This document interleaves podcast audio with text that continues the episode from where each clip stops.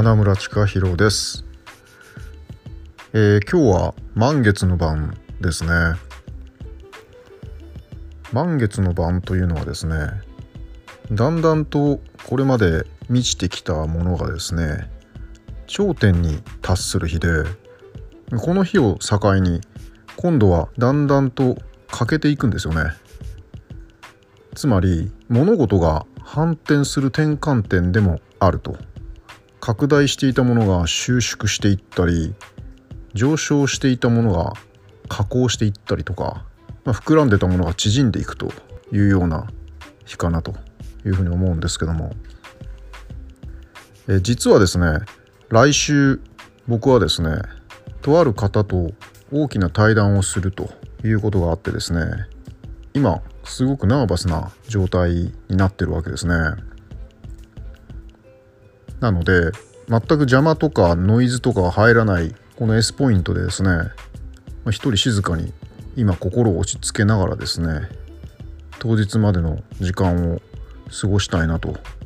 いうふうに思ってるんですけどもでもまあ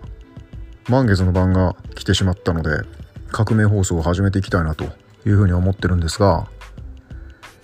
えー、今日はですね Facebook に僕がまあ現代の科学の欠点についてちょっとメモを書き込んだところですね。コメントが来まして科学と非科学をテーマにして革命放送の中で話してほしいというようなリクエストがありました。でそこでまあ疑問として挙げられてたのはですね現代の科学的思考っていうのは非常に客観性が重視されて、まあ、そこで説明できないものは全部非科学的であったりとか疑似科学として排除されてしまうと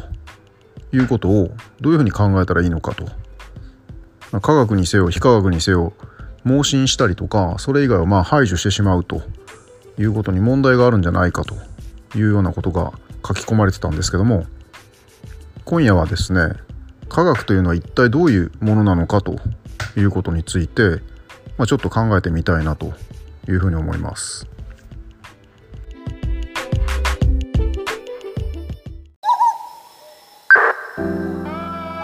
世界を変革させる代わりに私たちがまず自分を変革すること。自分の眼差しに革命を起こすこと。私たち自らがそれぞれ自分の眼差しの革命家になること。それこそが真の解放の第一歩である。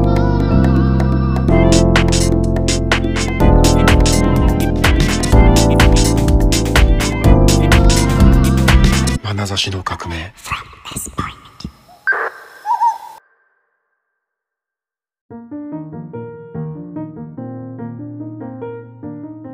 えー、まずですね現代の科学っていうのは一体どういうものなのかというような現状認識ができればなというふうに思います。でこれはですね主に物理科学のような理系領域をイメージはしてるんですけども、まあ、それだけじゃなくてサイエンスなるもの全般に言えるようなことをちょっと考えてみたいなというふうに思ってるんですがまあ現代のサイエンスの一つの特徴っていうのは客観性があるかどうかっていう客観性の問題だと思うんですよね。つまり、まあ、何かを結論付けたりとか何かを語るというのにはですねその証拠になるようなエビデンスを示さないといけないっていうことが科学のまあ原則だと思うんですけどもこれはまあ自然科学だけじゃなくて社会科学でも同じような態度が必要になってくるとつまり、まあ、何かを言うにはですねデータとか根拠が必要になるということですね。まあ、どんな事象でもいいんですけども社会的な事象でも経済現象でも何でもいいと思うんですけども何かをまあ主張したりとか考察とかする上でですね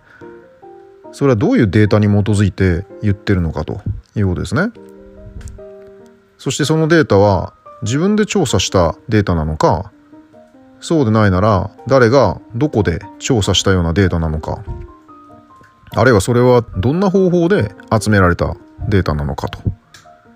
つまり考察の元になってるデータっていうのが一体どういうものなのかということを示さねばならないと。でまあもちろん人文科学でも同じで、まあ、例えば誰でもいいんですけども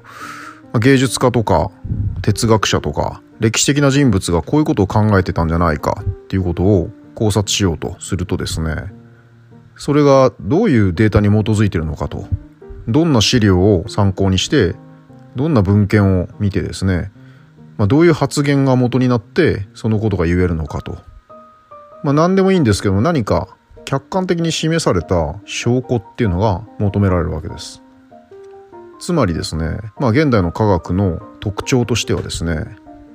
その客観性が示せることですよね。誰でも確かめることができるっていうことが科学的な思考法であってその客観性を担保するためにですねどういう方法を取るのかと。その方法論の構築っていうことが現代の科学の関心事でもあるわけですよね。でそこでの客観性っていうのは誰が調べても同じような結果が出ると。その方法を取れば調べる人によって結果が変わらないようなデータが得られると。調べる人によって結果が変わるようなものはサイエンスとしては怪しいということになるわけですね。だから客観的なエビデンスをどのようにして提示するのかというのはですね現代の科学が非常に重視していることでもあるしそれがなければ科学ではないと疑似科学とか科学的な装いがされてるがその根拠に乏しいものというのはですね科学として認められないというような特徴があるのかなと思います。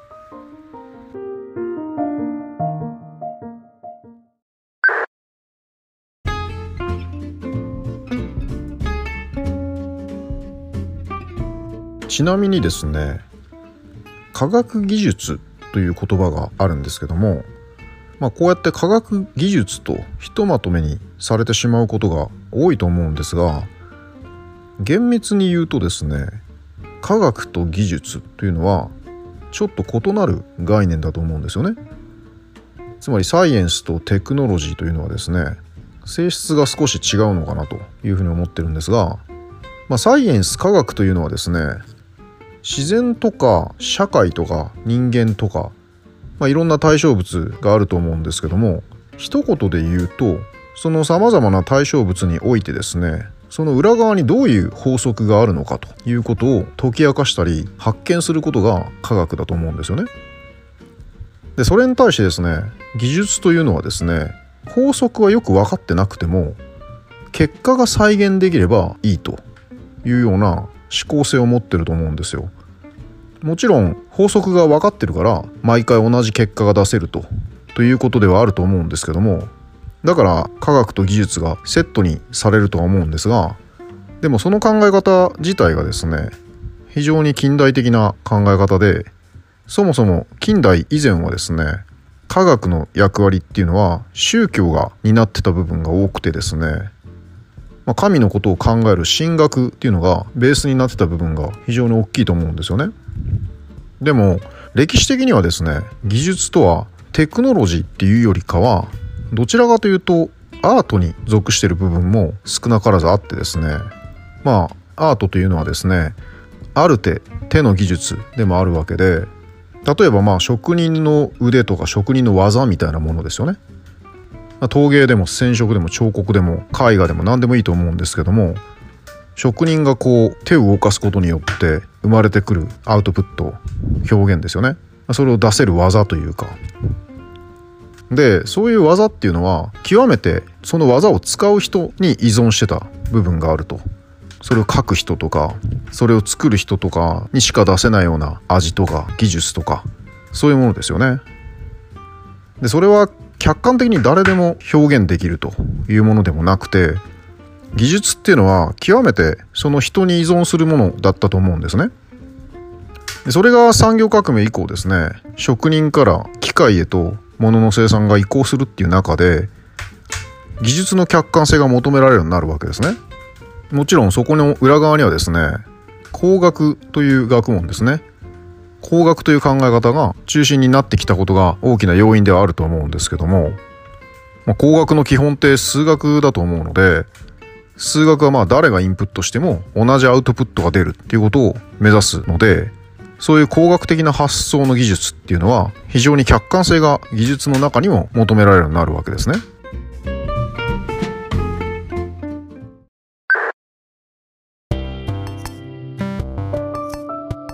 まあちょっと話は横道にそれたんですけども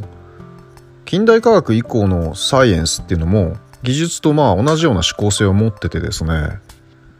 独創性とか独自性とかっていうよりも客観性や再現性の方が非常に重視されるようになると。つまり、まあ、ある手順があってその手順にのっとって調べていくと同じ結果が得られるということが非常に重視されるのでそうなるとその手順は一体どうなってるのかと。どういう方法論でそれが調べられたのかっていう方法論の構築が非常に重要になってくるわけですね。いわゆる研究手法というものなんですけどもそれが大変重要視されるようになると。そこで機械を使って計測するということが導入されるようになるわけです。機械っていうのは人間のように気分とかシチュエーションによって結果をコロコロ変えるということが起こりにくいとされてるので客観性が担保できるんじゃないかということですね。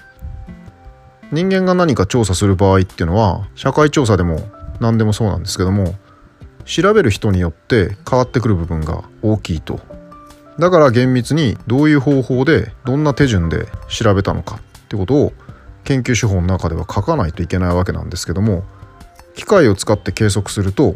少なくともまあそこで現れる数値データみたいなものはですね同じ条件で計測すれば同じ結果が出るだろうというふうに思われるので機械を使って計測するということがまあ中心になっていくわけですね特に自然科学の中では。で特に20世紀の科学っていうのはですね19世紀末の1897年にトムソンが電子を発見するという以降はですねこのサイエンスの領域もテクノロジーの領域もそうなんですけども目に見えないものを扱うってことに移行してしまったわけですよね。肉眼では把握できないようなものですよね。計測でしか把握できないという世界に移行してしまったのでそういう意味では今の科学っていうのは機械を使って計測したデータを相手にすることが非常に中心になるわけですね。それ何でもそうなんですけども電磁気がどのような量出てるのかってことを調べるのにもですね体内の中のある特定の成分を調べるにしてもなんかこう宇宙からやってくる素粒子の存在を調べるにしてもですね全部それらを計測するための機械が必要でそれで測ることによって計測されたデータっていうものが客観性を担保するというふうにされるわけですね。だから今の科学ってのはそうやって機械で測ったもの計測したものっていうことを中心に組み立てられてるわけです。でも一方でですね裏を返すとそれは計測したものしかわからないというふうにも言えるわけですね。この宇宙にはですね我々が想像もつかないような現象が膨大に起こってるはずなんですけどもその中でもほんの一部の計測できるデータでしか何かを語ることができないわけです。だから測ろうとしないものっていうのはそもそも扱わないし測ったものしかわからないわけですね。でしかもですねどんどん今の科学は専門特化していって細分化されていってるので専門家じゃない人がそのデータを見たところでですね判断のしようがないわけですね。そうですかと。信じるしかないということも多いわけです。非常に今の科学は領域も細分化されてて手法もたくさんあってですね計測機器もたくさんあって計測の中身とかプロセスっていうのがよくわからないブラックボックスの中に入っててですね理解できないことが多いわけですね。だからその中で客観性と言われてもなかなかこう難しい部分があるわけです。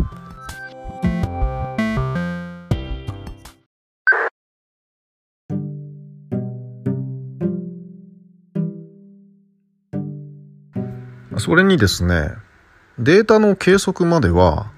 客観性がまあ担保されてると仮にしたとしてもそれを読み取る際にですね間違える可能性もあるわけですね。まあ、例えば体内の何らかの数値を客観的に計測できたという場合でもですね今度はそれをどういうふうに読み取るのかという段階でですねその数値が高いのか低いのか普通なのか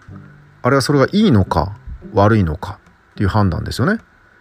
そういう判断がですね客観的に下せるかどうかっていうのは必ずしもそうとは言えないわけですね。つまりまあデータが同じものを示していたとしても人によってその読み取りが異なるということもあるわけですね。ここでまあバイアスが入るわけですけども主観が入ってくるんですけどもそれにですねその分析結果を今度は何か当てはめて考える際にもですねそれもその当てはめる人の状態とかあるいはシチュエーションによって変わってくることもあると。これまあ薬とかなんかではよくある話なんですけども同じ薬でも人によって効いたりとか効かなかったりとかそういう意味で再現性が得られないっていうこともありますし個体差もあるわけですよね。だから客観的に計測して数値までは客観性が担保されてたものも当てはめる際にですね。主観が入って間違える場合もあると。読み取りとかそれを適用する際に主観が入ってしまうと。という場合もあるわけですね。まあこれはどんな分野でも言えることだと思うんですけども例えば放射能の数値であったりとか、まあ、塩分の摂取量であったりとか建物の行動計算とか、まあ、何でもいいんですけどもそれが危険な数値であるとか適切な数値であるとか安全であるとかいうような何らかの判断基準があるわけですね。でその判断基準はですねばらつきがあってですねある程度の範囲はあると思うんですけどもでそこが妥当であるということは誰かがどっかで決めてるわけですよ。でその決めるプロセスに携われたりとか決めるプロセスを追いかけれたらいいんですけどもそれがどんな風に決められてるのかってことは不透明な部分も多いわけですね。だからどっかの科学機関であったりとか国連機関とか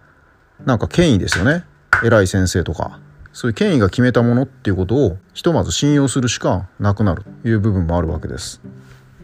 でそれに加えてですねそもそも人間の理解にはばらつきがあるんですけども理解だけではなくて人間の感覚ですよね。五感というか。つまりまあ知覚と呼んでもいいんですけどもそこにもばらつきがあると。例えば目がものすごくいい人とか耳がすごく感度が高い人とか舌がすごく敏感な人もいると思うんですけどもその逆にものすごく鈍い人もいると。人の感覚っていうのは我々が考えてる以上に幅があってですねまあ平均を取るっていうこともあると思うんですけども平均が客観的かどうかということはなかなかそれも言い難い部分もあると。これぐらいのデシベル数で聞こえる音という話があった時に人によっては聞こえない場合もあるわけですしその逆に多くの人が聞こえてない音が聞こえる人もいるわけです。だからそういう感覚とか知覚のレベルにばらつきがあるんであれば客観性というのにもですねばらつきがあるとも言えるわけですねまあばらつきがあるものを客観的と言えるのかどうかっていう問題も当然出てくるわけですけどもそういう意味ではですね科学と客観性の関係性を考えていくと怪しい部分が結構出てくるわけですね。まあ、ある意味で宗教と紙一重な部分がどっかにあると。つまりどういうことかというと現代の科学って非常に複雑でしかも計測でしか推測できないものでありその妥当性みたいなものも誰がどうやって決めてるのかってことを全て追いかけることができないとそうなった時に信じるということが占める割合っていうのが多くなってしまうというのも否めないんではないかなというふうに思うわけですね。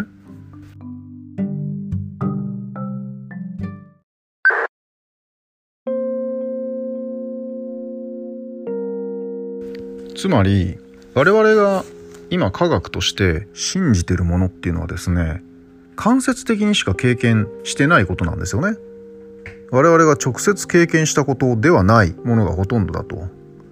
まあ機械で計測するという行為自体が何かの現象を間接的に把握しているということなので直接的ではないわけですよね。サーモグラフィーで温度分布を見るとかいうような場合でも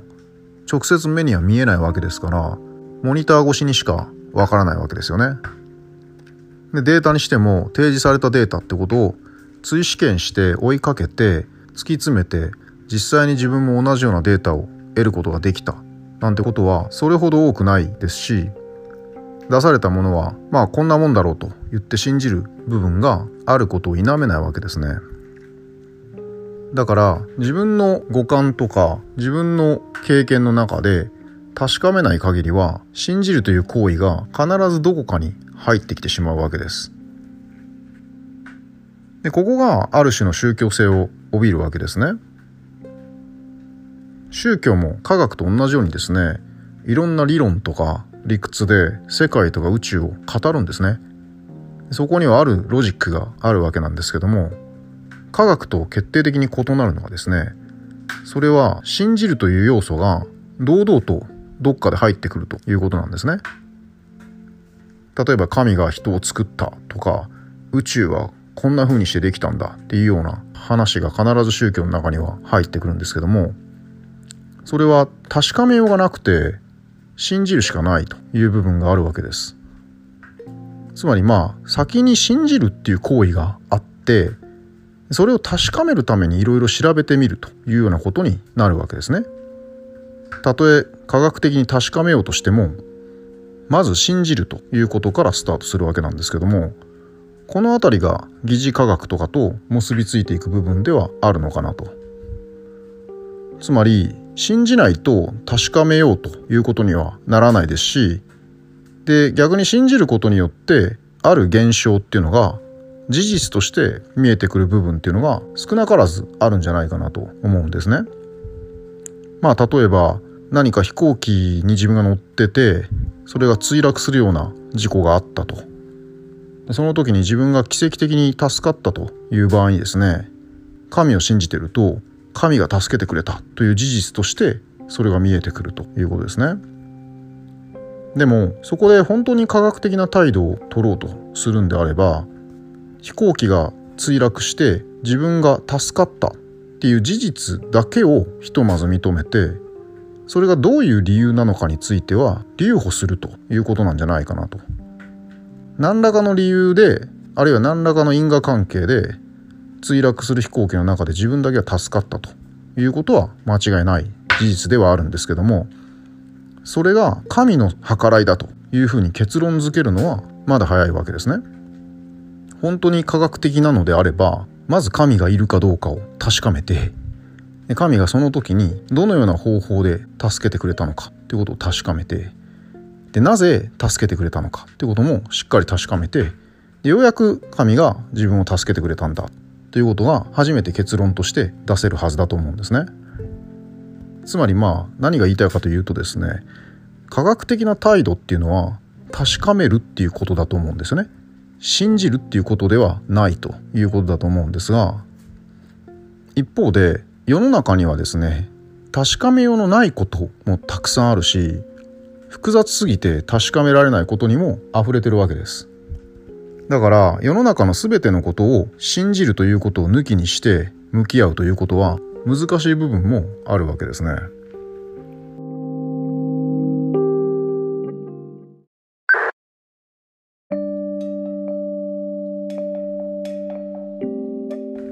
まあそういう意味で科学というのはですね客観性をまあ担保したものであるというのはあるべき姿だと思うんですけども非常にそれは怪しかったりする部分もあると。でここから先はですね僕自身の見解も入れてちょっと付け加えるとですね現代の科学っていうのがまあ致命的な欠陥を持ってると僕は思ってるんですが最大の理由っていうのは心のエネルギーっていうことを含めて考えられたものではないということなんですね。心というのは別枠なんですよね科学の中では。まあ心といってもですね脳の働きのことじゃないんですよね。今のまあ心理学とかは人の心理とか人の心というものですね全部脳神経科学に還元してしまうというような部分が多いと思うんですけどもでも脳を持たないような植物とかですねあるいは微生物みたいなものですね。そういう生命にもですね心が宿っているということは我々は知ってるんですよね。そいつが生きてるということは知ってるわけですね。でそれは僕ら人間が持ってる怒ったりとか泣いたりとかいうような心とはちょっと違うかもしれないですよね。我々が心だと定義してることとはちょっと外れるかもしれないんですけどそういう生命にもですね外の世界を認識してて自分が存続し続けようとするというような心を持ってるってことは理解してるわけです。だから我々が心を定義してるような、まあ、いわゆる感情ですよね。ということは極めて狭い範囲のことしか相手にしていない可能性もあるわけですね。だから心がどこにあるのかってことを客観的に確かめるっていうのは非常に難しいことではあるんですけども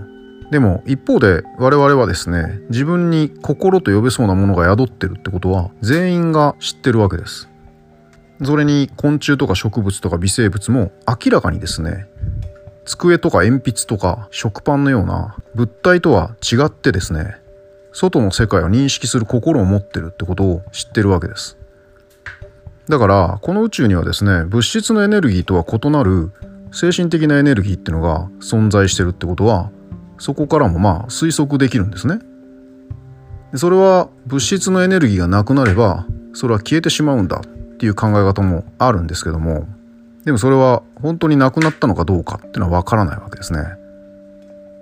計測機器で客観的に確かめることができるようなものでもないと思いますしそれは客観的にエビデンスを示すことが非常に難しいわけですね。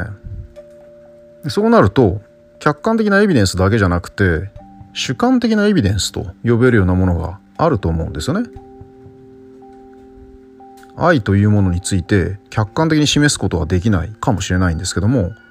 我々は全員が愛とはこういうものであるというのは何らかの形で知ってるわけです。人によって定義は変わってくるとは思うんですけどもそれは全部主観的なエビデンスだと思うんですよね。主観的であっても普遍的なものっていうのがあるわけですね。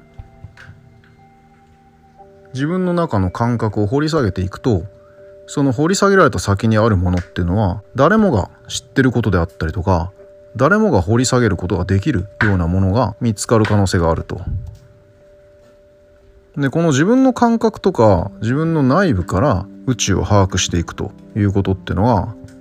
次の科学のヒントになってくるんじゃないのかなというふうには個人的には思っててですね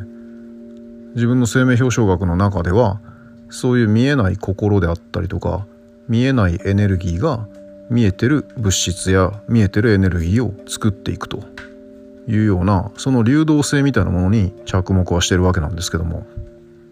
でもこの主観的なエビデンスっていうのはですね落とし穴があってですねそれは自分の感覚のレベルとか自分の精神のエネルギーのレベルっていうのが低い状態では確かめられないことがあるわけです。つまり自分のレベルが向上しないとそれが事実として見えてこないと確かめることができないというようなものがあるわけですね。だから計測機器としての自分を高めていく必要があると。でまあ宗教者の一部ってのは修行を通じて心のレベルを上げたりとか知覚のレベルを上げたりとかすることですね。通常は知覚し得ないものを感じてる可能性があるわけですね。あるいはスポーツ選手とかアーティストなんかでもそうですけどもその人たちの知覚のレベルが上がっていけば知覚のレベルが上がった人たちが見えてる世界っていうのがあるわけですね。それは必ずしも言語化できたりとか体系化できるとは限らないしその体系化が未熟の場合はですねロジックを構築することはできないんですけどもでもまずはその知覚世界があるということを知らないとロジックを立てることすら考えないしそのロジックも理解できないわけですね。でなおかつですね知覚のレベルが合わない人とはですね共有はできないわけです。でそんな場合には非科学として切り捨てられてしまうかあるいは逆に自分が知らないことを知ってるとか自分の知らない世界を理解してる人がいるぞということでそれを盲信してしまうということに分かれてしまう場合があると。この辺りが次の科学の難しいところでもあり注意深くならないといけない部分でもあるのかなというふうには考えてます。花差しの革命